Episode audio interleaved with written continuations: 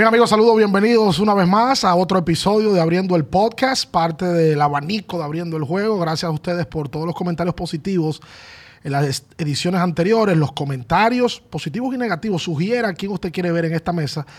Obviamente recordándole a la gente que se suscriba al canal de YouTube de Abriendo el Juego, que le dé like a los videos, que comente. Algunos comentan positivo y otros no, eso es parte de la vida, ¿verdad? Eh, bien, saludos. En el día de hoy tenemos a una gloria del deporte dominicano en cuanto a béisbol se refiere. Por supuesto, y estamos con, con, ustedes en este episodio gracias a Genesis, que lo hace posible. Usted ve aquí cómo estamos en esta mesa, eh, sirviéndonos de un buen traguito de Genesis. Y por supuesto, gracias a Betcris también, que es la casa de apuestas deportivas que nos acompaña en el día de hoy. Yo creo que él es una figura que no merece mucha presentación. Una, una representación pura del equipo más popular que me crucen los aguiluchos. Ah, no te, no te pongas a fuñir temprano. Tan temprano. bueno, para mí, para mí, el equipo más popular de este país, don José Antonio Offerman. ¿Cómo está usted? Placer de verlo por acá. Sí, gracias, todo, todo bien. Eh, placer de estar aquí con ustedes y poderme dedicar un poco a, a la fanaticada nuestra. La, lo pedían a Offerman. Déjame decirte eso, que la nosotros en cada episodio le preguntamos a la gente y hágalo, sugiérenos qué, qué, nombre usted quisiera ver aquí sentado. Estamos cumpliendo peticiones y aquí está usted por la gente. El fanático, no solamente el Liceo, el fanático de la pelota dominicana, que quería verlo acá porque usted jugó en grandes ligas, juega la pelota dominicana y nunca se quitó el béisbol invernal. Sí, para mí es un placer de ser del agrado de nuestra fanaticada dominicana, así que siempre será un orgullo para mí. Yo imagino, Fernando, tú, tú desde pelotero hasta hoy que te has involucrado con el Licey y te has mantenido, tú te das cuenta del cariño de la gente porque la gente te para en la calle, aunque el fanático es tremendo, sobre todo después que tú diriges, ¿verdad? Sí, sí, he tenido la suerte de que donde quiera que voy eh, tengo eh, fanaticada donde se me acercan y eh, me agradecen por, por la forma de, de que, que, tuve en el juego y lo que pude lograr gracias a Dios. ¿Tú sabes quién va a agradecer esta entrevista? ¿Quién? Va a ver. José Armando Acta. No sé, Offerman, ¿tú sabes quién es José sí, Armando sí, Acta? claro, claro. Es que yo conozca, el fanático, era el, cuando Offerman era pelotero, el fanático número uno de José Antonio Offerman. No, yo te digo, yo no, no soy fanático del Licey, no lo fui. Al revés, el Licey lo que hacía que me daba por el caco. Eh. Yo veía a Offerman cada vez parado en el plato y yo le tenía un miedo del tamaño de la isla. Poco tipo han dado más doble entre Ray Centerfield que Offerman. Y en momento preciso. Y de un bound a la pared, tatán. Sí, tatán. entonces Créeme jugaba- que yo lo recuerdo muy bien. No, yo lo sé. Ok. Yo lo sé. Eh, bien uniformado, con buen porte, buen bateador, ambas manos. Un tipo que, que tenía una facilidad natural para el juego. Y por eso duró 20 años como profesional del juego. O sea, Estamos hablando de que Offerman debuta 88 acá con, con el Licey. Con los toros. Con los Con toros. los toros, perdón. Sí, toros. sí. Con los toros, pasa al Licey, pero luego de que juega como, como siempre, entrando en noviembre, diciembre, en- eh, entraba en round robin, pasa en un mismo año de ser, dirige, de ser jugador a dirigente y es campeón. Sí. Una locura. Bueno, tuve la suerte de que eh, pude pasar eso, ya que eh, cuando se me requirió eh, ser dirigente, ya era en una etapa de mi carrera donde eh, iba saliendo. Y creo que de la forma que lo vi fue que era la oportunidad para dirigirme a otra faceta de, de mi carrera. Y gracias a Dios eh, las cosas salieron bien. Muy bien. ¿Sabes que hubo una generación que no vio a Offerman jugando Cioresto? Claro. Offerman es original, campo corto, y por cosas del destino luego lo cambian a la primera base. Yo recuerdo a Offerman jugar en grandes ligas y aquí con el Licey, Cioresto. ¿Tú tuviste algún problema? Yo, yo recuerdo, tú tenías problemas como para tirar, Offerman, que tú hacías error en tiro, eso, yo- lo recuerdo vagamente eso, a ver si tú me refrescas la memoria. Sí, ese fue uno de, la- de los factores negativos que yo tuve en mi carrera y que hoy en día lo enseño a, a- a los jóvenes que, que tengo la oportunidad de trabajar y es que esto es un juego que es mental. Lo mío en, en cierto punto eh, fue mental, eh, queriendo hacer las cosas bien, eh, queriendo complacer a un dirigente que de una u otra manera me la estaba poniendo difícil y por querer hacer las cosas mejor de la cuenta me salían mal. ¿Se puede decir que dirigente era? Eh, Tommy La Sola. Offerman pertenece a los Dodgers. Claro. La sorda, cono- archi conocido en el país. Sí. ¿Y pero qué era lo que quería la sorda? Eh, cuando yo subí, yo subí con una gran expectativa. Todo el mundo eh, esperaba verme jugar porque venía con un número extraordinario de, de toda Liga Menores. Eh, llegué a Grandes Ligas, las cosas no salieron de las mejores maneras y eh, de una u otra forma las cosas se empeoraron y, y, ah, llegaron a un punto donde eh, la mejor opción fue cambiarme y fue lo mejor que, que pudo pasar para mí en ese momento. Pues la cosa, cuando tú dices que las cosas se empeoraron, era entre tú y la sorda. Y sí, sí, se tornó algo, yo diría, más personal que todo. Ah, sí. Sí, sí. ¿Tú habías hablado de eso antes, Offerman? En realidad no, no, pero todo el que tuvo a mi alrededor eh, se, lo notaba porque era algo eh, que se veía lejos, es algo que eh, todo el mundo se explicaba el por qué, porque entre un jugador y un dirigente no está supuesto a ver cosas personales. O sea, en buen dominicano, la sorda te la puso en China. Me, Me la puso difícil. sí. estoy enterando Mira, de yo tampoco, yo no sabía Me eso. estoy desayunando. No, yo siendo un, un- un jugador joven, eh, por eso que digo que eh, trato de enseñarle a los muchachos jóvenes que, que tengo la oportunidad de trabajar, es que eh, se enfoquen en lo mental. Sí. Porque un dirigente puede ayudar a un jugador al igual que puede eh, tumbarlo. Entonces hay que tener mucho cuidado en, e- en ese sentido. Está buena esa, porque quizás hay muchos muchachos que ahora mismo, también en la entrevista o familia de, de jóvenes que están jugando béisbol o que jugaron béisbol, que la mente les traicionó. Porque la mente, esa salud mental de la que mucho se habla ahora, quizás falla eh, mucha gente en ello. Y cómo José Forman tuvo problemas con la sorda, pero como quiera, tuviste la sapiencia de tú poder decir, no, no, no, yo no voy a parar con este hombre, vamos para adelante. Sí, así es. eh, eh, yo creo que eh, las cosas no fueron peores para mí por, por el gerente general que estaba ahí con ellos, que era Fred Clare. Él siempre eh, estuvo en, en mi lado y me apoyó bastante a que las cosas no fueran peores para mí. Entonces, hasta el punto donde él una vez me preguntó a mí, creo que fue en el 2004, perdón, el 94. 94. Cuando ellos decidieron bajarme, después de dos años como regular en, en Grandes Ligas, eh, Tomé la Solda decide que no me quiere ahí. Eh, y la idea de ellos era que yo fuera AAA. Incluso normalmente un dirigente es el que le habla a un jugador cuando lo va a enviar a Ligas Menores. Y el que habló conmigo fue el, el- el gerente. O sea, el O sea, dirigente nunca habló contigo. Nunca habló conmigo. Lo que mandó, yo no lo quiero aquí, bájalo para AAA. Punto que él habló conmigo y una de las cosas que él me dijo es, eh, eh, yo necesito bajarte, yo necesito que tú eh, tengas control de, de lo que tú haces. ¿Qué tú quieres que yo haga contigo? ¿Tú quieres que yo te busque un cambio? Y mis palabras fueron, no, yo voy a ir a AAA, yo voy a hacer el trabajo que yo necesito hacer allá abajo. Y yo voy a volver y yo le voy a enseñar a él que yo pertenezco aquí. Y efectivamente pasó de esa manera. Y bueno, entonces luego viene el cambio. Viene Luego el viene el cambio. El cambio viene en el 95. Pero, ah, fue ah. mi, mi mejor año en, en Los Ángeles. Eh, Antes del cambio, para cerrar el capítulo, Dodgers. Dodgers, Offerman la sorda, porque me interesa. ¿Pasó algo en particular entre ustedes dos? ¿O él trataba así a todos los peloteros? ¿O, le- él- o le cogió con- o le con cogió contigo, como decimos? La sorda, por cierto, en paz descanse. Sí. Eh, ¿qué, qué fue lo que pasó que tú crees ahora más maduro? Porque probablemente también el Offerman joven era más contestatario, más irreverente. ¿Hubo temas en particular? No, no, en realidad no, no sé exactamente qué, qué pasó en ese entonces. Eh, lo que sí sé es que había algo eh, entre él y yo donde se notaba bastante y, y las razones no sé. Porque en verdad yo siempre he sido eh, alguien que, que aprendió de pequeño a respetar al otro y mucho más cuando se trata de un dirigente. O sea, nunca tuve problema en, en- lo que en lo que tuve de ligas menores y mucho menos lo voy a tener en, grandes ligas siendo un, un- un jugador joven. Los motivos en realidad no lo sé, pero sí sé que se llegó a un aspecto donde era algo personal. Recuerdo algo que cuando ellos me bajaron a AAA ese año en el 94, yo fui a AAA y el primer día que llegué a AAA, eh, que el dirigente era Rick Dempsey, yo hablé con él, le dije, Rick, eh, vengo agotado del viaje. Eh, hoy no, no me ponga en el line, no. Pero mañana a primera hora de las 2 de la tarde estamos aquí trabajando.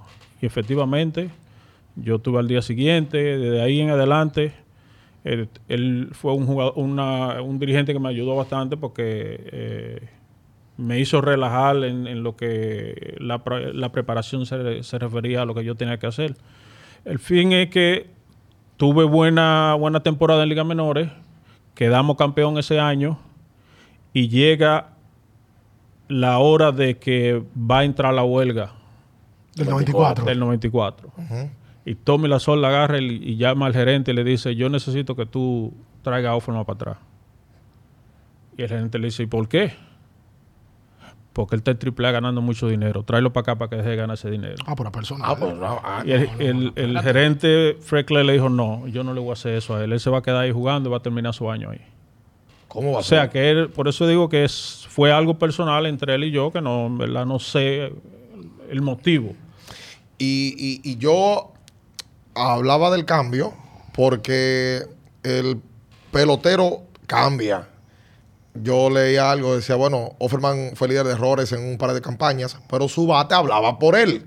Muchísimo. O sea, tú voceabas con el bate. Pero tú estás reconociendo ahora que en su momento tú eh, Sí, trabajabas la- tu defensa y mi- la mente te traicionó. Me traicionó en realidad porque eh, eh, lo- los errores míos eran en tiro. Y en la mayoría de veces tiro que un buen primera base podía ayudarme. Pero lamentablemente no sucedía así. Yo era un jugador que con buen alcance, donde eh, batazo, donde otros no le llegaban, yo le llegaba. Y por la inexperiencia que tenía, hacía tiro innecesario. Que a veces te la Eso- tenías que guardar, eh, probablemente. Exactamente. Entonces eso causaba eh, unos cuantos errores extra que, que- que yo hice. Pero el tiempo me fue enseñando poco a poco a cómo eh, trabajar en eso y, y gracias a Dios eh, tuve la oportunidad de cuando me cambiaron a Kansas City, llegué eh, y, y pude eh, jugar para un dirigente que lo que hizo fue ayudarme. Lo primero que le hizo es, mira, yo necesito que tú te relajes, yo necesito ponerte en diferentes posiciones para que tú no te concentres tanto en la posición. ¿Qué dirigente seis". era ese? Offerman? Bob Boone. Bob Boone. Él- ese es el papá de los peloteros. De. Brett Claro, Boone y de Aaron Boone. Sí, exactamente. Él fue alguien que eh, le agradezco bastante porque me ayudó a lo que es conseguir mi confianza como jugador. En esa época en Kansas había más dominicanos. Yo sé que eh, Carlos Feble llegó ya al final. Sí, Sí. ya al, al- creo que es al año siguiente fue que subió Carlos Feble. Eh, Mendy López estaba ahí. Sí, Ah, verdad. ¿Qué otro? Pero entonces, eh, pasa ese buen momento con Kansas City, toca decir, en el 95 fue el juego de estrellas de grandes ligas. Y con Kansas demuestra que tiene el bate. Y Boston, un proceso de reestructuración, lo firma. Y es parte del equipo del 99 de los Medias Rojas de Boston. Y yo quisiera que nos estuviéramos ahí. Otro glamour. O sea, tú pasaste del super equipo de los Dodgers, altamente popular, vas a una ciudad de menos mercado como es Kansas City, pero ahora te metes en Fenway Park, en Que se respira en béisbol. una rivalidad donde Boston venía creciendo, firman a, a Pedro Martínez, no había llegado Manny Ramírez todavía Ahí ahí. estaba Mobón. Estaba Mubón, no García Parra y José Offerman. Juego de estrellas en Boston, en Fenway Park también ese año. Sí, en el 99. Ya eh, no estaba ahí. Se había Incluso, ido ya. sí, se había fue en el ido. 98. Exactamente. Incluso cuando yo llegué, eh, había mucho la comparación que yo venía a reemplazar a Mobón. Y yo tuve que decir en, en una entrevista de que no era así, que no lo miraran de esa manera, porque éramos dos tipos de jugadores totalmente diferentes. Claro. Entonces, eso fue una de las cosas que yo tuve que dejar saber, porque eh, se hablaba mucho de que eh, yo venía a reemplazar, yo llegaba a reemplazar a Mobón. Y, y, y Offerman es parte de esa corrida del 99. Tuviste, o sea, oye, oye si, si Offerman tiene historias eh, para, para poner en, en- en contexto, ¿no? El, en el 99, Pedro Martínez es quien lanza en el partido de estrellas. Sí. Testigo presencial del hecho estaba ahí. Quizás la mejor campaña de Pedro Martínez, 99-2000, es la comparación que siempre se hace. Pero la del 99 fue superba para, para Pedro, Offerman estaba ahí también. Es parte de la gran salida eh, de, del- de Pedro en el 99 contra Cleveland, el relevo de los seis episodios. Y pierden ustedes en serie de campeonato eh, ante los Yankees de Nueva York. Sí, o sea, es. todo esto, ¿qué tal fue jugar en Boston? Excelente. Yo creo que Boston es una de las mejores ciudades para jugar. Porque Boston es una ciudad donde ellos adoran sus jugadores. Ellos, ah, la cosa que, que el fanático de Boston eh, le hace a sus jugadores es increíble. O sea, donde quiera que uno va, es todo el mundo está arriba de uno, todo el mundo reconoce a uno, ellos saben quién es quién. Eh, yo llegué de Kansas City, recuerdo iba caminando en el mall y la gente me está reconociendo sin yo haber jugado allá. Entonces dije, wow, es verdad que esta gente está encima de su jugador. Y eso en época donde no había redes sociales, no había nada de esto. Sí, había poca, había, había poca. Pero el jugar en, en esa ciudad es bastante bien. Eh, ese 99 fue un año excelente. Eh, De, de- de- de liderato de dobles Y líder, no, De- líder de de, triple, triple. de y triples. Dio 11 triples, fue líder de triple de la Liga Americana. sí, yo, Dando línea. Sí, el- ese el 99, 98-99 fueron do- los dos años de que yo lideré la liga en, en triple. Pero ese, ese playoff eh, contra Cleveland fue algo eh, que uno como jugador lo lleva porque la nosotros caímos 0 y 2. Ajá. Y recuerdo que fuimos, nos tocó regresar a Boston y el dirigente Jimmy Williams, eh, en una de las reuniones que hizo, no, en forma de, de- de- de buscarle el ánimo de cada uno de los jugadores, dice, si para ellos ganar, ellos deben barrernos. Si le ganamos uno, eh, tienen problemas. Exacto. Y efectivamente, fuimos a Boston, ganamos los dos juegos en Boston y regresamos a Cleveland, donde eh, la expectativa era Pedro, si Pedro podía o no podía. Ujú. Eh, recuerdo que desde el primer inning eh, fue bastante carrera por ambos lados. Ajá. El juego se, se, se- se alargó bastante esos dos primeros dos innings, dos, creo que dos o tres innings. Punto es que ya Pedro empieza en el, en el, en el dogao a estrecharse. Y se la van de, donde el dirigente le dice, oye, yo estoy listo. Vamos. y mirar la cara del fanático cuando Pedro salió caminando para ese bullpen es increíble. O sea, el rostro de cada, de cada fanático era como que. Eso fue en Cleveland. En Salió- Cleveland, sí, como salió que el Cuco. No fue como- Cuco. es- o sea, es increíble. Él iba caminando. O sea, el- el- el- el- en ese momento ellos estaban ganando. Ellos se habían ido porque era. O no iban no- nosotros, o se iban ellos Ah, 9 arriba. a 8 ese juego, si no me Fue equivoco. un juego de mucha carrera. Mira, mucha carrera. carrera. Y temprano en el juego.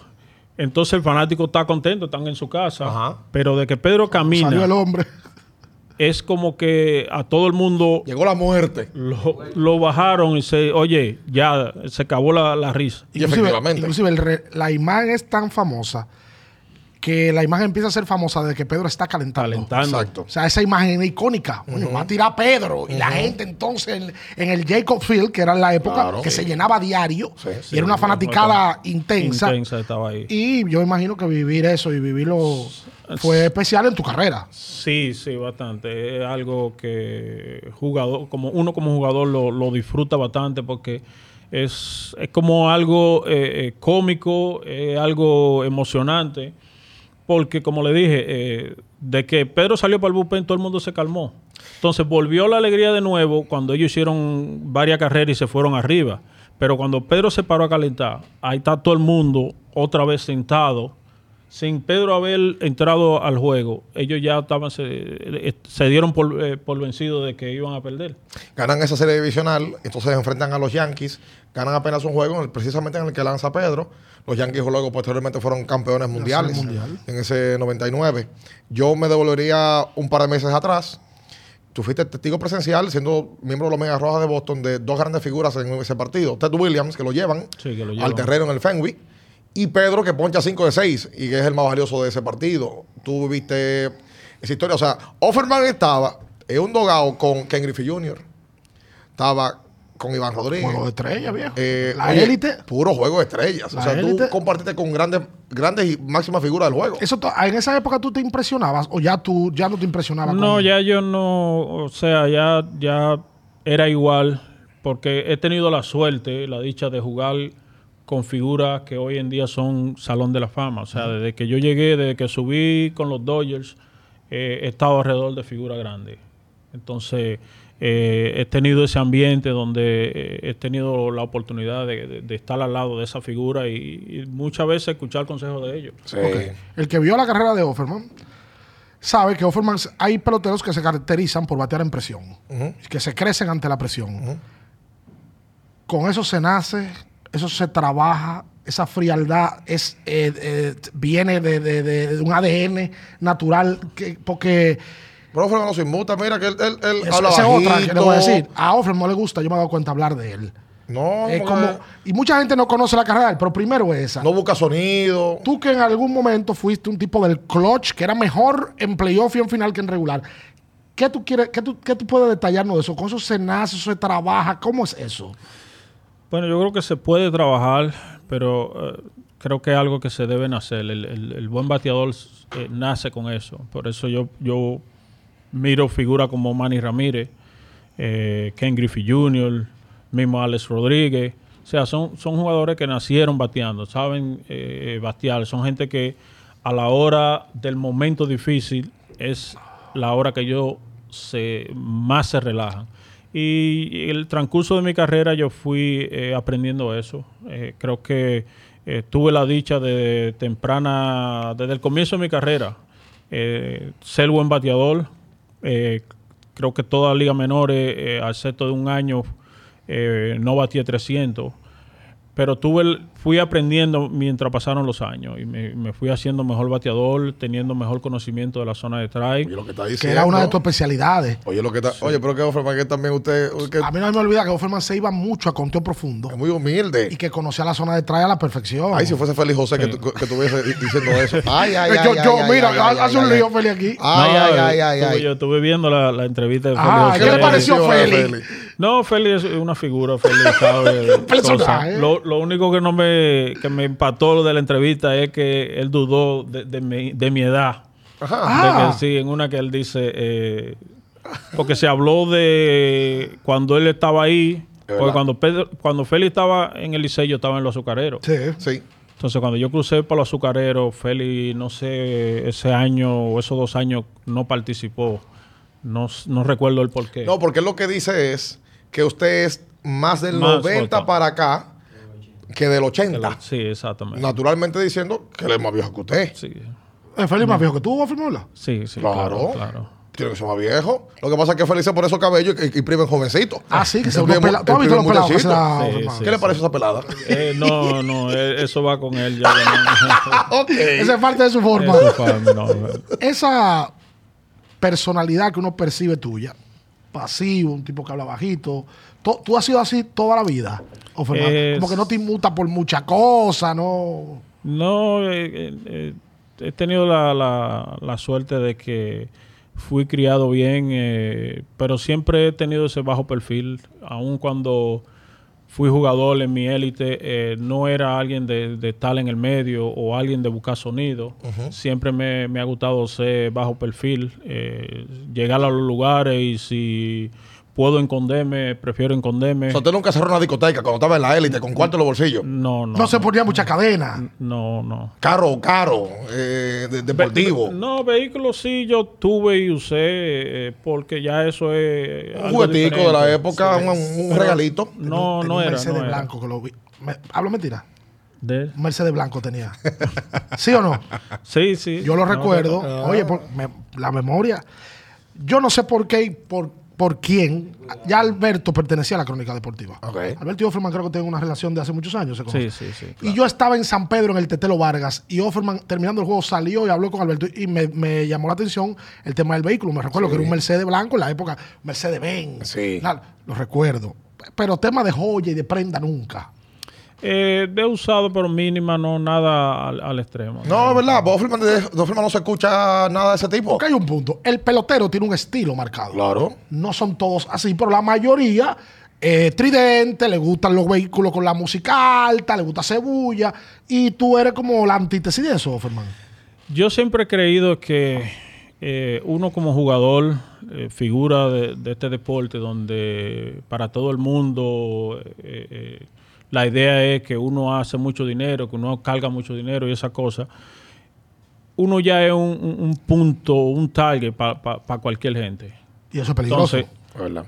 Exactamente, es peligroso. Entonces, cuando tú eh, encima de eso le agrega eh, el ser el centro de atención, entonces el problema va a venir a ti más fácil. No, Yo siempre he creído que mientras más tú puedes evitar el problema, es mucho mejor.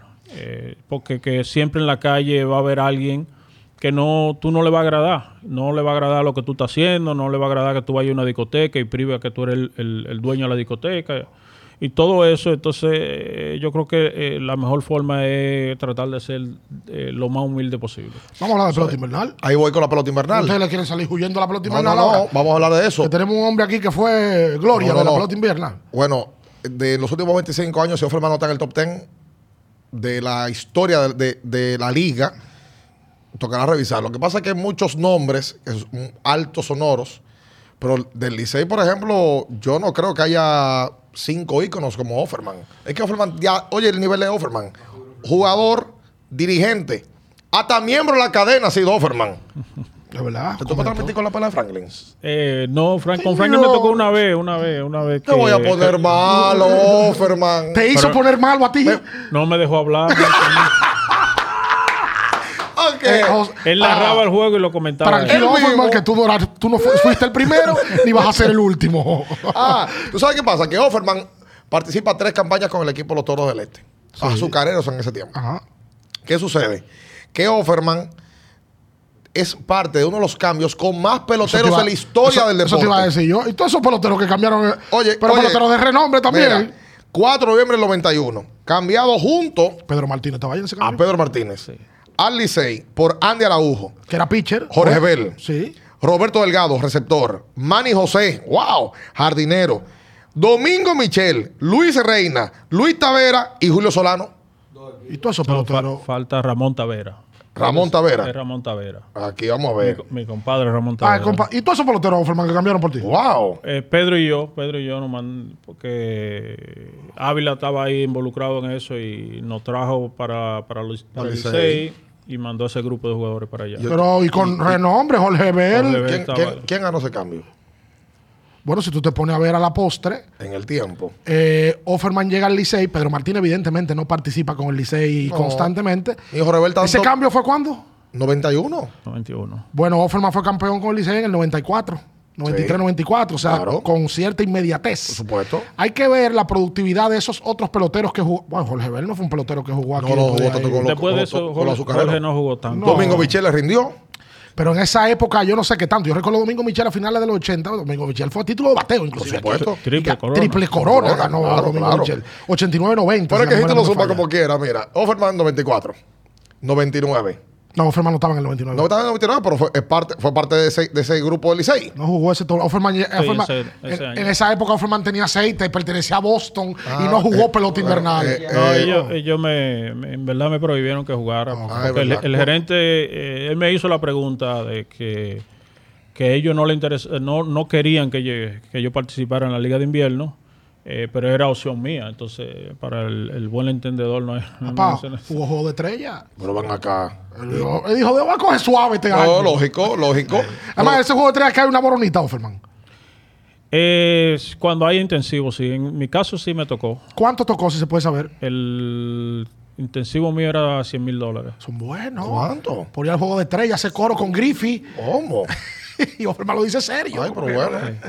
No, esos, esos son ah, intensivos que uno puede ponerle un contrato. Esos son cláusulas de contrato. Cláusula de Sí, exacto. Una, una- un- unos regalitos, ¿verdad? Además. Sí.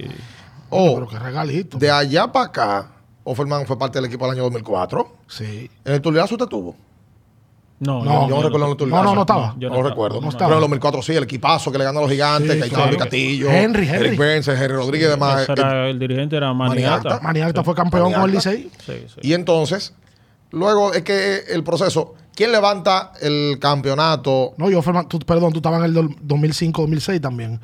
Licey Águila con los va cuatro años consecutivos y el Licey le gana ese, Ese. Y Offerman estaba en ese campeonato. Sí, Timoniel estaba en ese grupo. Y Por y supuesto. bueno, Dirigente campeón, campaña 2009, ujú. con el Licey. La barrida. La, barrida a los gigantes, la del Forfí, el líder. ¿Qué- ¿Cómo usted vio el asunto de ahí, de ese reperpero que se armó en el año 2009? Usted que estaba en la acera del frente. Usted, usted sinceramente pudo haber dicho, coño, yo quiero jugar, hombre. Eh, como dije, eh, en ese momento ya yo iba, estaba en una parte de mi carrera donde ya yo sabía que no, no iba a durar mucho.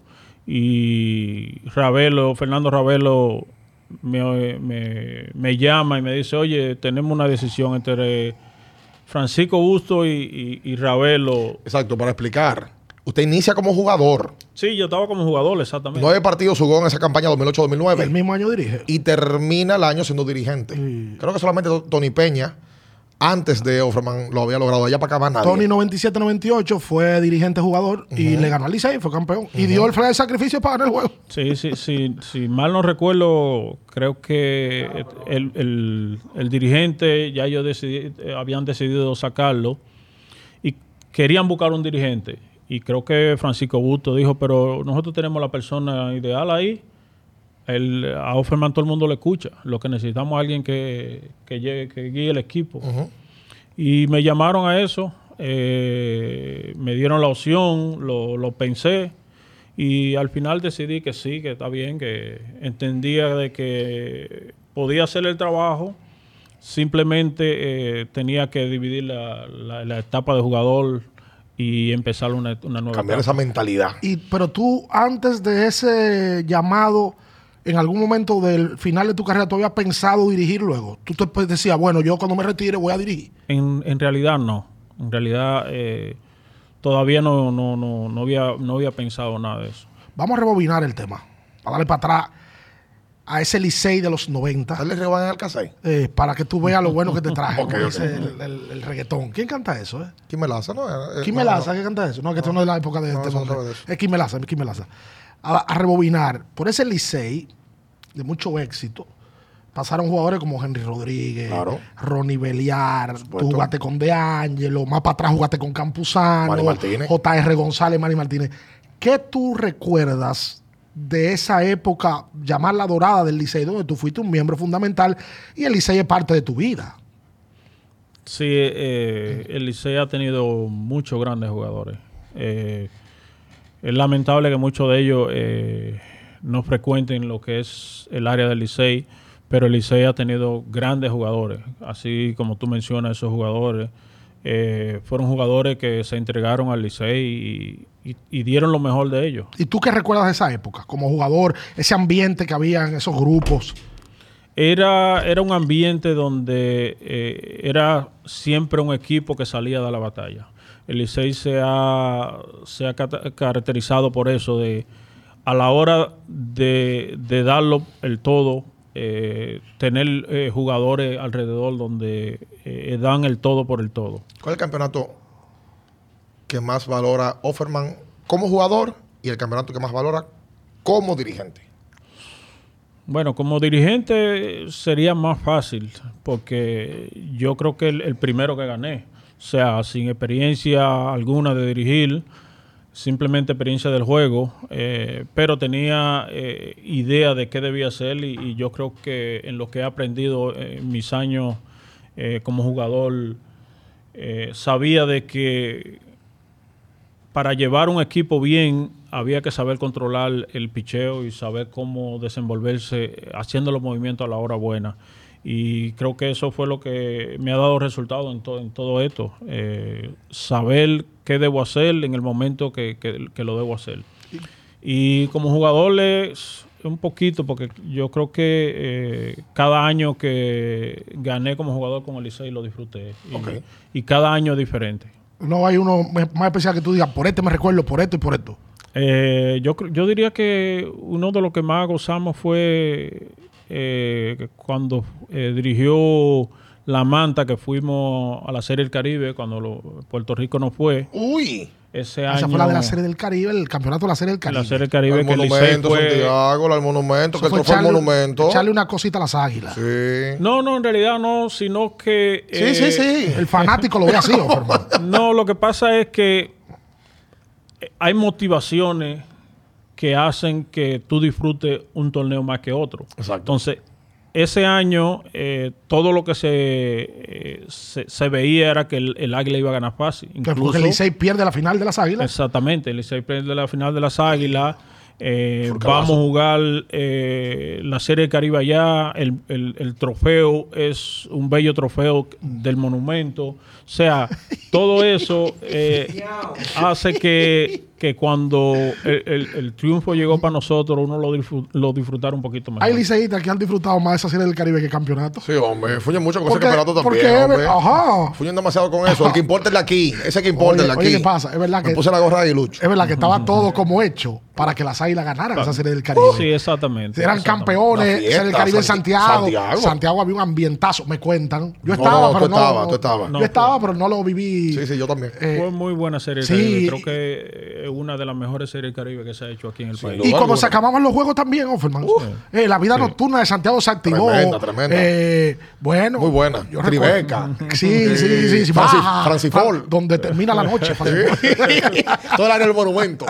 No, Santiago es una ciudad que eh, le, le gusta disfrutar y, y creo que esa serie Caribe ellos eh, lo llevaron al tope. Esa, esa vibra de una serie, de un, de un partido en Santiago. Estadio cerrado, los aguiluchos, ten, ten, ten, ten, ten, ten, eh, un, un del intenso, tiempo. intenso. Esa intensidad, como jugador, como dirigente, Offerman la ha vivido. ¿Qué tal?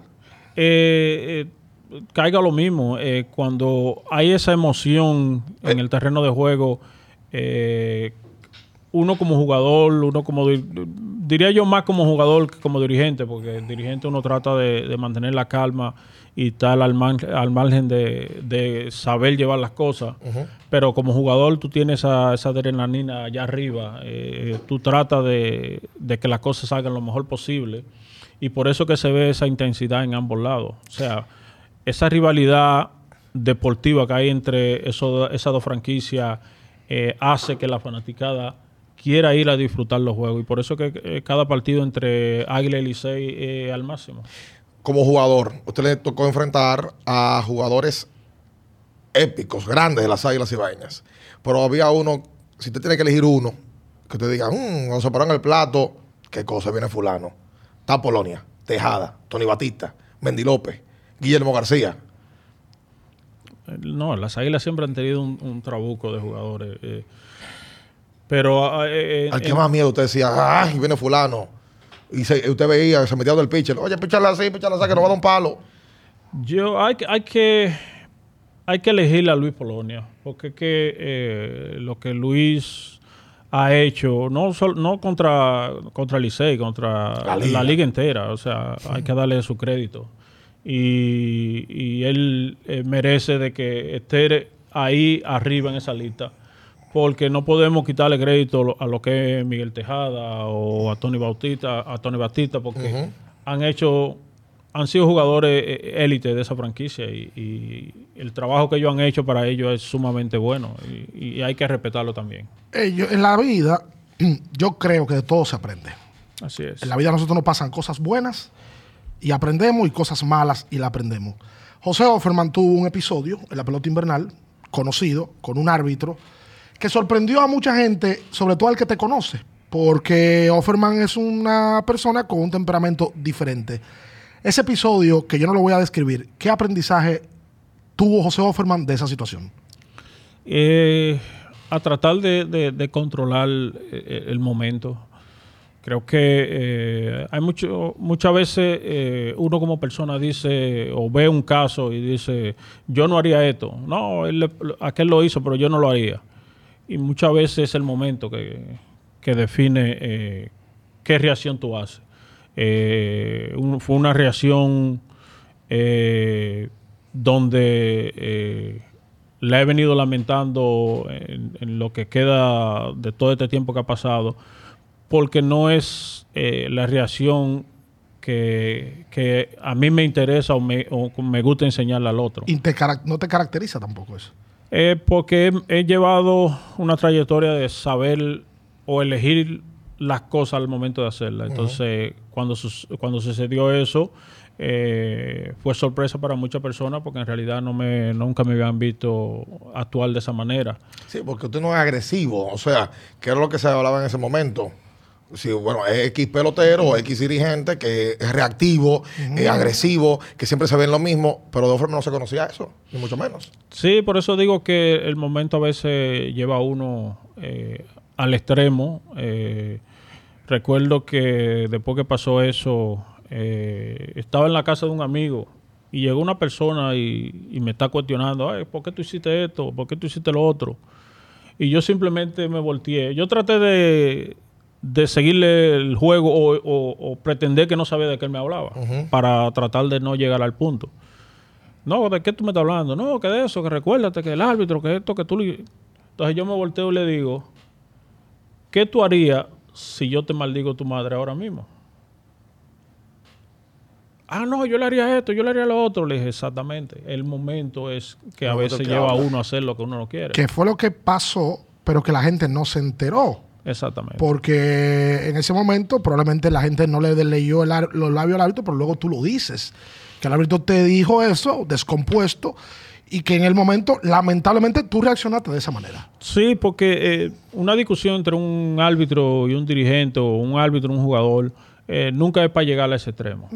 Se dicen palabras, uno puede usar, eh, la- el- el decir cosas al extremo, pero nunca se llega a ese, a ese punto, porque eh, es un tema que no hay la necesidad de mencionarla. O sea, yo no hacía nada con eh, eh, maldecirle la madre a él ni él a mí. No, porque ya eso es personal. Ya eso es personal.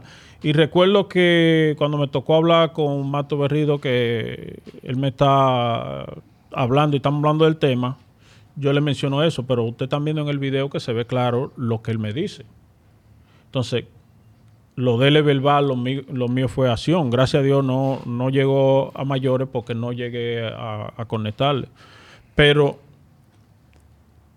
yo le digo, le estoy diciendo eso y él me dice, pero tú sabes que la madre en el play no vale. Yo le dije, no, aguántese ahí. La madre del play, como se dice. La madre en el play no. Eso no- fue no Mato vale. Berrido, Mato. Berrido diciéndome no, no vale. Eso así no es la cosa. Todo depende, porque podemos estar jugando, relajando y entre jugadores o cosas uno lo puede decir como chelcha. Pero ya cuando es algo personal, ya hay un problema entre una discusión y tú haces eso, ya la cosa está mayor. Totalmente. Porque uno trata de, de, de no usar eh, ese ser querido que uno tiene eh, o maldecírselo a otro. Entonces nadie en este mundo lo va a aceptar en, en- en un momento de pleito. Sí, e- ese episodio, ¿hubo alguien en particular que lo- te lo recriminó, que te dolió más? Uno siempre tiene a su papá, a su mamá, un hijo que te lo mencionan y te hace sentir mal. Y me imagino que ah, el ser humano hace cosas de las que se avergüenza. Tiene que ser una de las cosas que a ti te dieron vergüenza que tú hiciste en tu carrera. Sí, claro, claro. eh, creo que en el... eh, como hoy en día to- está todo en las redes, a veces el, el niño mío, el más pequeño, que es loco con la pelota, vive chequeando y metiéndose y buscando números míos. Y, y hoy en día tú googleas eh, el nombre mío y una de las cosas principales que sale. sale, eso. Eh. Y él en un par de ocasiones lo ha visto. "Ay, Papi, ¿tú has hecho esto?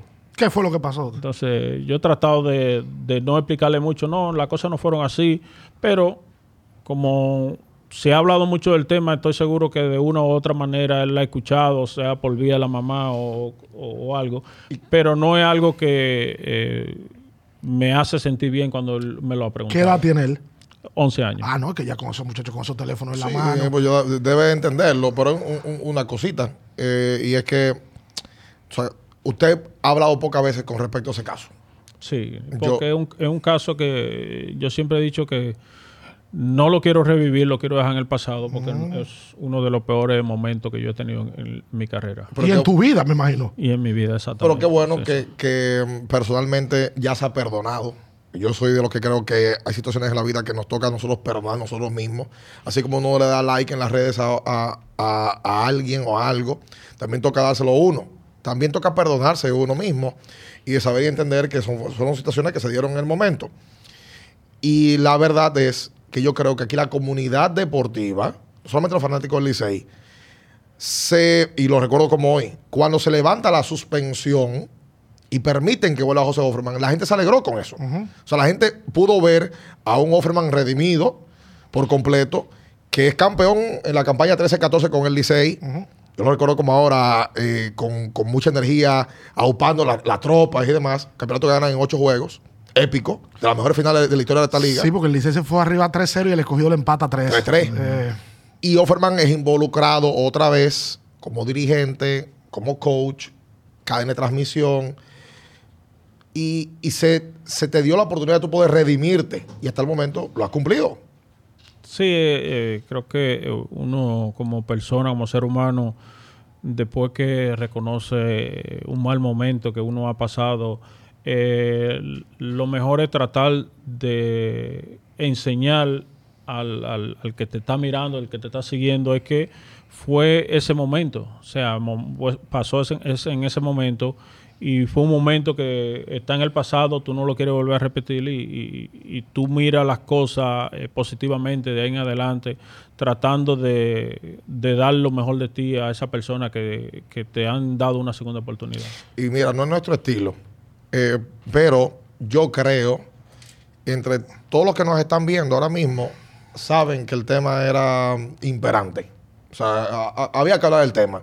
Eh, y qué bueno que usted pueda dar respuesta de eso.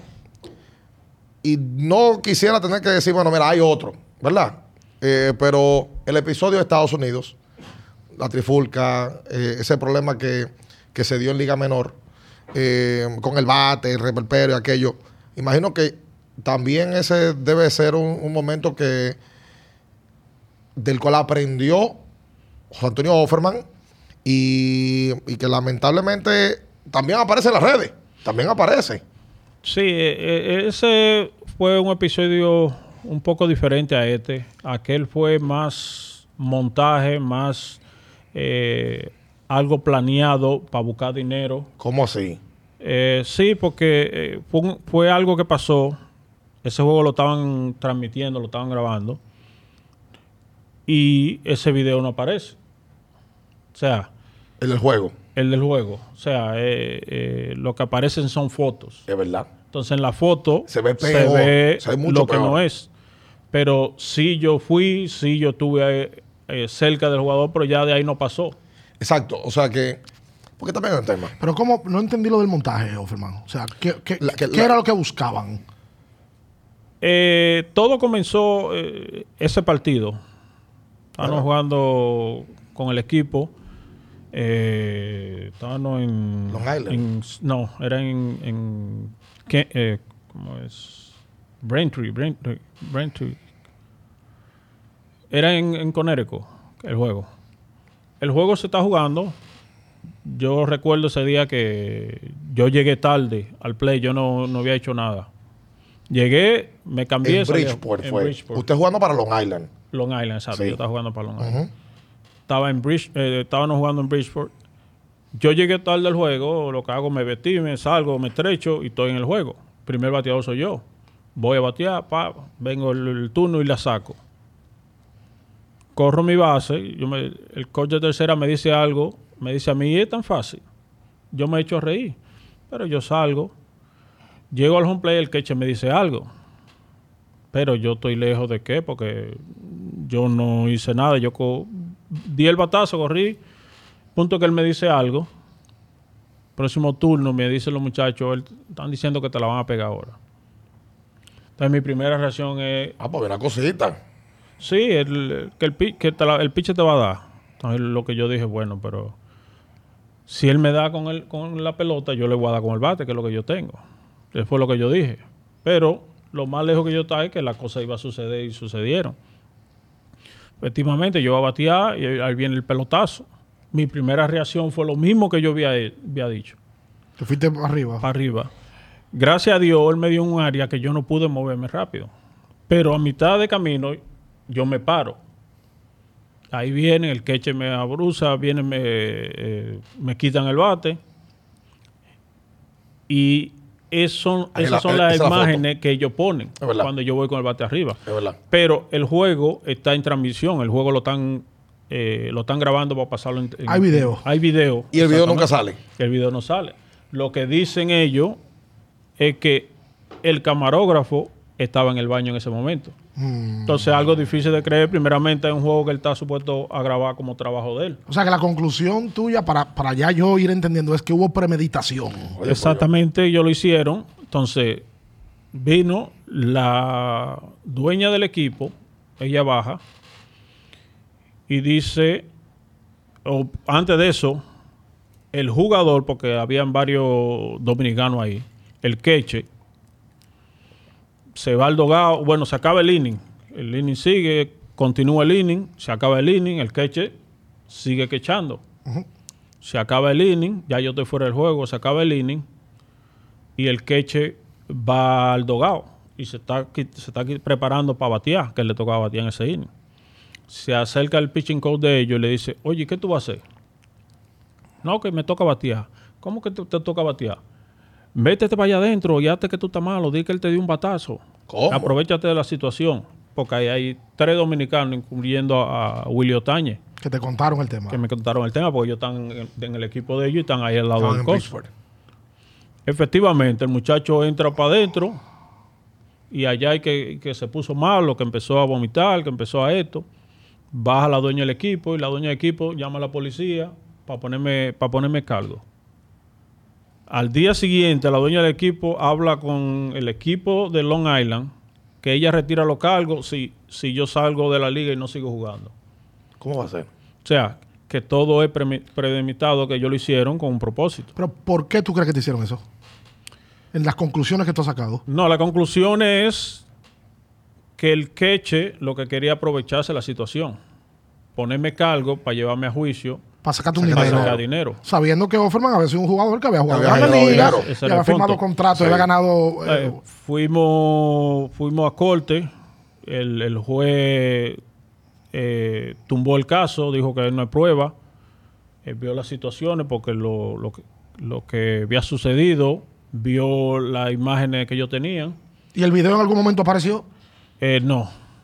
Entonces, después de ahí, entonces, ese queche al tiempo viene, pone cargo, entonces, para para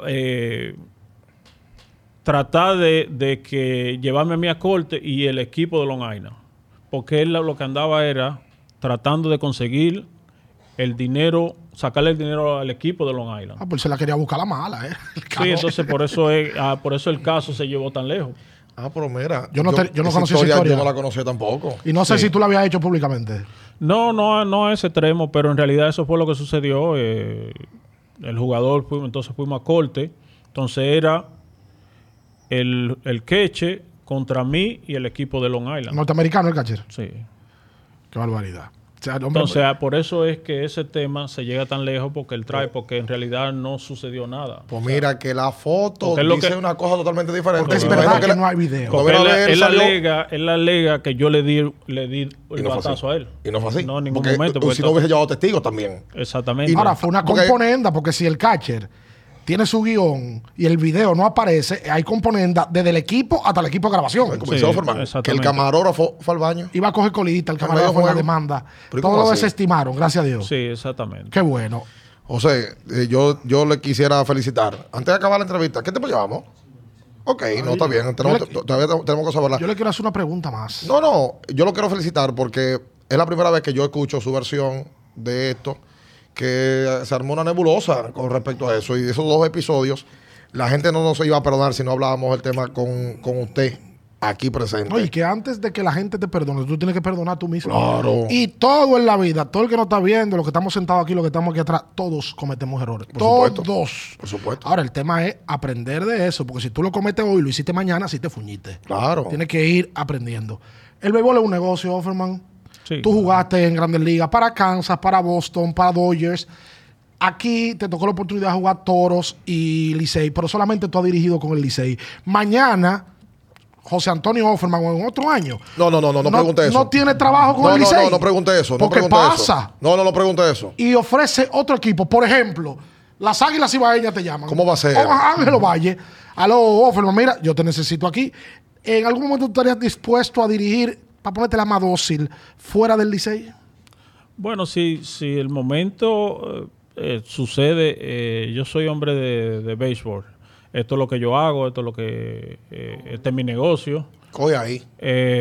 Y si toca la oportunidad es porque ya yo no estoy en el Licey. ¿Y el amarillo te lo pondrías? Porque a veces uno no mira eh, las cosas como fanático cuando uno está adentro. Sí, lo ve de otra óptica ya. Sí, porque ya es cosa de trabajo. O sea, entonces uno eh, profesionalmente aprende a que cuando le toca moverse a otro lugar hay que hacerlo. Porque si hoy, hoy yo estoy con el Licey, el Licey mañana no me necesita, pero me necesita otro equipo, entonces yo debo... Y si tú no me eh, quieres, me quiere la otra. Así dice un tema. Si tú no me abrazas, me abraza la otra. Así dice un tema. Entonces uno, uno profesionalmente eh, está preparado para si le toca en otro lugar, tener que aceptar. Tú ves que fue una pregunta ligera. Que No, no, también no, fue no. ligera. no, te respondió como un profesional. hemos porque tú, tratado- tú viniste, tú viniste a chismear. Hemos tratado a Offer más suave. No, no, señor, usted. Digan si nosotros nos hemos tratado bien o no. Esta, esta mesa rústica. a mí me encanta esta mesa. Eh, yo tengo varias preguntas cortas todavía. Vamos a ver, vamos a ver qué hay para responder. Se ha armado un lío. Nosotros le hemos preguntado a Robinson Cano, a Juan Francisco, le preguntamos a César Valdés, Yuneski Maya, a Pipi Urueta, a Bonifacio, todo el vivo. Pero gente que está aquí en esta liga. Y Robinson, como estaba en Grandes Ligas y vino, jugó un año, arrancó y habló de los clubhouses de los terrenos. José Offerman tiene años en la liga. Entiende que Lidón debe de promover que los equipos hagan un tipo de cambio con los clubhouses de visitantes. Que por tú estás chismeando las águilas y cambiaron el asunto. ¿Cómo? Sigue, sigue. No, sigue. Sí, porque las águilas, ¿verdad? Le metieron mano al terreno. Bien por las águilas. Aplauso para ellos. Así a rato tienen que hacerlo, pero bien por ellos. ¿Qué le parece el tema de los clubhouses? Usted que tiene que ir a La Romana, a San Pedro, eh, Santiago. Todos los lados. eh, Tiene todos 30 lados. años yendo. Claro. Sí, e- e- es un tema real, es un tema que eh, la liga debe eh, tener más conciencia en lo que a eso se refiere. Eh, debemos entender que esta es una liga, si no es la mejor, está cerca de ser la mejor en Latinoamérica. La cantidad de jugadores que vienen a, a- a este país a jugar son bastantes. Y jugadores que, que han jugado Grandes Ligas o están en Grandes Ligas, incluyendo los nuestros. Entonces, cuando uno tiene que ir a un clubhouse de, de esto que, que- que que tenemos aquí, eh, yo creo que eh, estamos por debajo. Usted se baña después que se acaba el juego con agua, agua fría, encendida. Sí, hay, que- hay que hacerlo. Uno trata. eh, no todos tienen el mismo... Las mismas condiciones. las mismas condiciones. Hay unos que eh, te dan 20 minutos de agua caliente. Hay que salir a aprovechar. Eh, hay otros que te la dejan eh, sin agua caliente. Pero el punto es las condiciones del clubhouse. Yo creo que eh, por ahí debemos comenzar. Inodoro. Porque eh, es una lástima. Nosotros tenemos eh, muchos jugadores eh, extranjeros que vienen a esta liga. Y todo el extranjero, cuando sale de aquí, lo primero que va a hablar es lo que él vivió en la liga. Entonces, si la experiencia que ellos tienen en la liga, cuando con, con- con- con lo que es lo- los baños y esa cosa, es lo que ellos van a hablar allá. Eso sí. Entonces, ¿a quién perjudica eso? Es a la liga. Obviamente. Pitcher más difícil de enfrentar en esta liga ahora mismo. Usted como dirigente, le toca enfrentar a Yuneski Maya, a Raúl Valdés. Porque tú, tú tienes de tu lado a César Valdés, que es pitcher del año más valioso. Entonces, va fácil ahí. ¿Cuál es el mejor pitcher de la Liga Dominicana de Béisbol? Que no sea del Licey. Que no sea el Licey. Vamos a quitar a César. Exacto. El más incómodo. Eh, bueno, yo creo que Radamelis, yo creo que es uno de los más incómodos. Ah, no, no, ni, ni, ni Raúl, Raúl, ni Maya. ni Maya. Radamel es el que más incómodo, eh, el que le hace el trabajo más incómodo a José Offerman como dirigente. No, porque me- hay que ver las cosas de, de- de cierto punto de vista. A ver. Eh, lanzador incómodo muchas veces no es eh, el que más saca. Por ejemplo, Valdés en esta liga hay que quitarse el sombrero delante de él porque es un lanzador que sabe, sabe pichar, sabe hacer su trabajo. Pero cuando Valdés se, enfren- se enfrenta a bateadores que son buenos bateadores, él va a tener problemas. Se le complica la vida. ¿Por qué? Porque es un lanzador que no tiene la velocidad, un lanzador que depende de su locación de picheo, de cambiarle la velocidad a los bateadores. Entonces, cuando tú te enfrentas, o él se enfrenta a un bateador de experiencia, el bateador de experiencia en su mayoría de veces va a salir ganando. Ahora, cuando tú te enfrentas a un lanzador que tira sobre las 90 millas con otro picheo rompiente efectivo, entonces es el lanzador difícil. Complicado. Y el, Nuevamente. el tema del bateador, dos en una. El mejor bateador que tú, cuando jugabas, tuviste, puede ser del liceo, de cualquier equipo, tú decías, este tipo es un bateadorazo. Y el mejor bateador de la actualidad, el Lidón, para ti. En tiempo, eh, cuando yo jugaba, bueno, te puedo mencionar varios, te puedo mencionar lo mismo eh, que hablamos ahorita, Luis Polonia, eh, Miguel Tejada, eh, Tony Batista, eh, ¿qué otro más tenemos por ahí? David Ortiz que jugó aquí. David Ortiz, pero David Félix Ortiz José. jugó todo- ¿Qué le parece a José- Félix José? No, Félix José siempre ha sido un buen bateador. Se hizo mucho mejor bateador en esta liga eh, mientras fue entrando en edad. Atiende, Félix. a ti, que Sí, tú- ¿verdad? me dijiste que, que preguntaran por pasó a la estrella, se convirtió en un Sí, tipo que no le podía pasó a la estrella. Anderson Hernández, tú jugaste con Anderson. Anderson Hernández ha sido un buen bateador. eh, diría eh, que otro más puede, podemos incluir ahí. Quiero chismear después de la pregunta. Y en la actualidad ahora mismo, ah, uno de los bateadores más difíciles que puede haber, yo diría que Junior Lake. Junior Lake Para es- ti, el mejor pelotero de la Liga Junior Lake. está entre ellos. Está entre ellos. Creo que Junior Lake es un, es un jugador que eh, cualquier dirigente lo quisiera tener en su equipo porque te puede ganar un juego de diferentes formas. O sea, es- es, es- es- es alguien que te da buenos turnos, eh, te la puede sacar, si se envasa te puede robar la base. O sea, que es un jugador eh, ofensivamente eh, hablando que eh, pu- le hace el daño a- al contrario. José Offerman tiene que elegir un capitán de los Tigres del Licey. Ah, ¿Con cuál se queda? Offerman en un lío, ¿eh? ¿Con cuál se queda? este hombre. Capitán. En su producción como capitán. ¿Ronnie Beliar o Emilio Bonifacio? Los dos han hecho buen trabajo. Ay, por favor. Ay, por Dios. Mire, Offerman, por favor. Salió, no, me- sal- me- me- Oye, él tiene un manejo al carajo. Salió ¿eh? huyendo. Tiene un manejo tremendo. no, porque es que, eh, eh, ¿cómo te explico? Cada uno tuvo en diferentes épocas. Ajá. Belial tuvo en una época donde tenía alrededor jugadores que escuchaban más, eh, tenían más idea de lo que tenían que hacer, eh, seguían los pasos que él, que él hacía. Y caemos al, al- al caso de Bonifacio. Bonifacio está en una época donde hay jugadores que son un poquito más complicados, hay que explicarles más las cosas, eh, quieren un hacer la cosa más complicado. quieren hacer la cosa a su manera, o sea que son dos épocas diferentes y, y cada cual ha hecho su trabajo, o sea, eh, en sí, eh, cada cual eh, eh, ha tenido el apoyo de su compañero en, en- en la, en la época que le ha tocado. Es verdad, Offerman, que en esa época de los 90 y 2000 bajitos, cuando las redes no existían y había otro, otros códigos de juego es verdad que a veces se cerraban los clujados, los mismos peloteros, cerraban los clujados. Aquí no va a entrar nadie. Nosotros los peloteros vamos a resolver esto.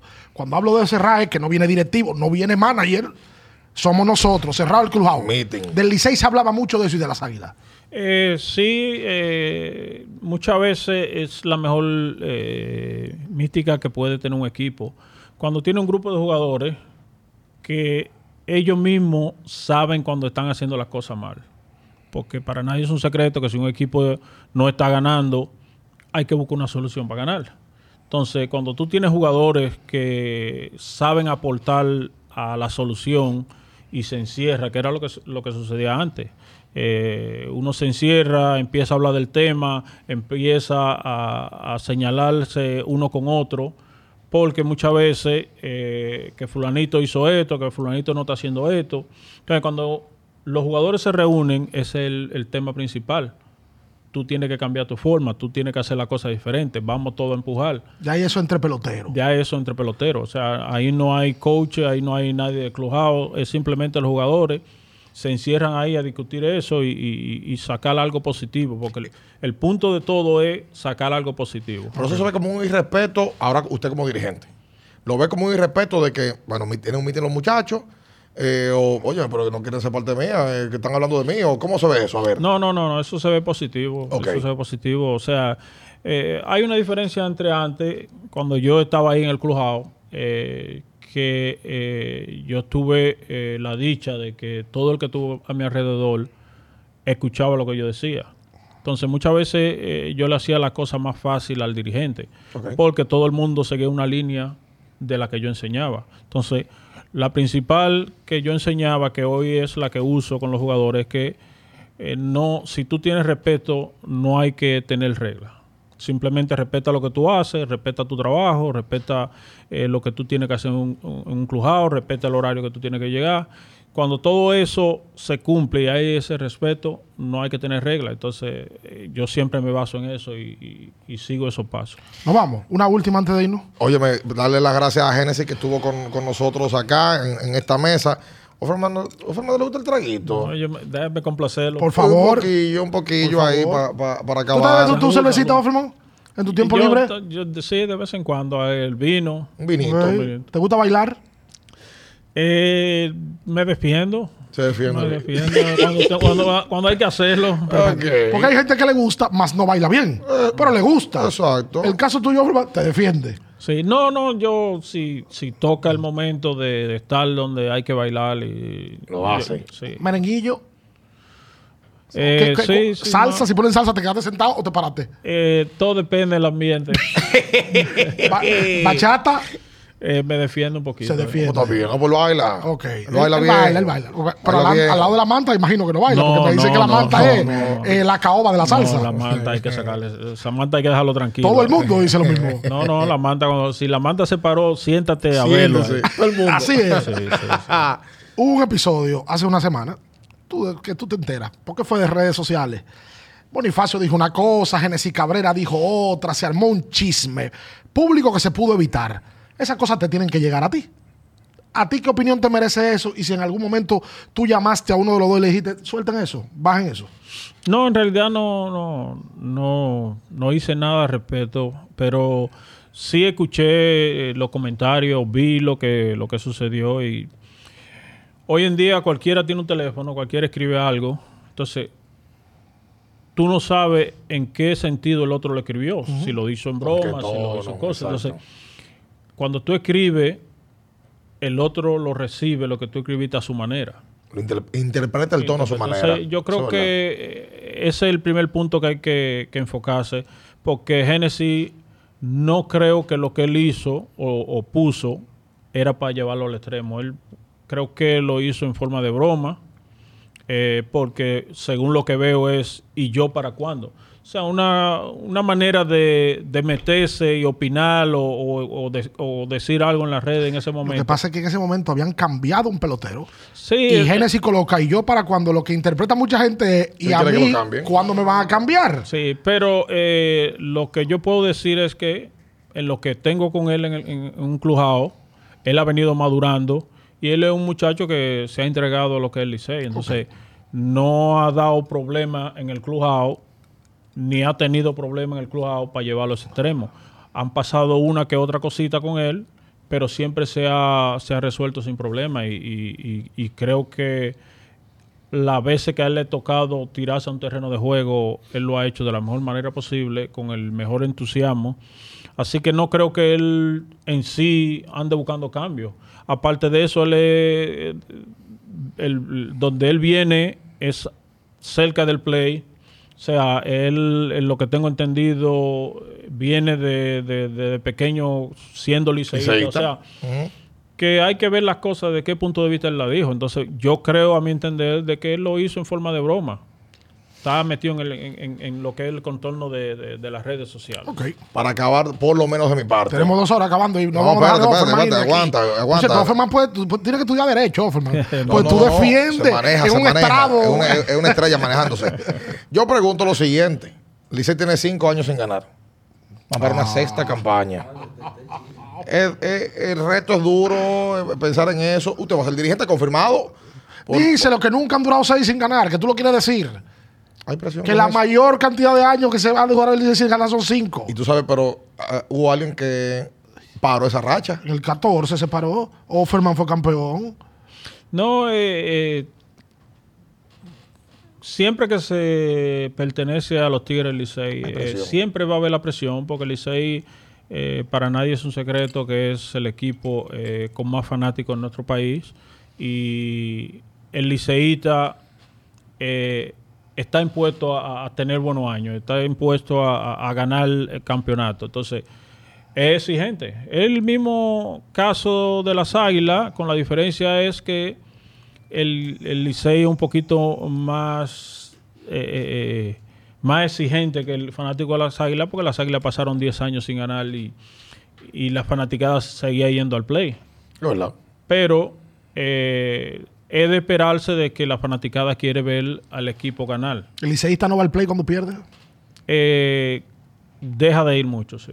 Y en la, y en la calle lo paran, en los supermercados. Oye, dime, el Licey, Offerman. Sí hacen la pregunta. No tocaste anoche. Ah, no, hay, hay 10 millones Había de que tocar, Hay esa 10 carrera. millones de aquí. No, porque es que eh, uno no, no... A veces yo trato de, de ignorar todo eso, porque eh, Y dice que sí, a todo que le diga. uno trata de buscarle la vuelta a la cosa, porque eh, todo el mundo sabe de pelota, todo el mundo sabe dirigir. y hay una pregunta que yo una vez contesté, espérate, eh, es muy fácil dirigir de La grada, la grada, brother. Entonces, cuando uno dirige, uno es poco el tiempo que tiene para decidir. Es verdad. Hay que reaccionar. No todo el tiempo las cosas le van a salir como, como uno quiere. Entonces, a veces un dirigente puede ir a hacer el peor cambio posible. Y ese jugador venía a hacer trabajo y la cosa salir bien. Verdad. O viceversa. Entonces, Hace el cambio que le sale mal y es criticado.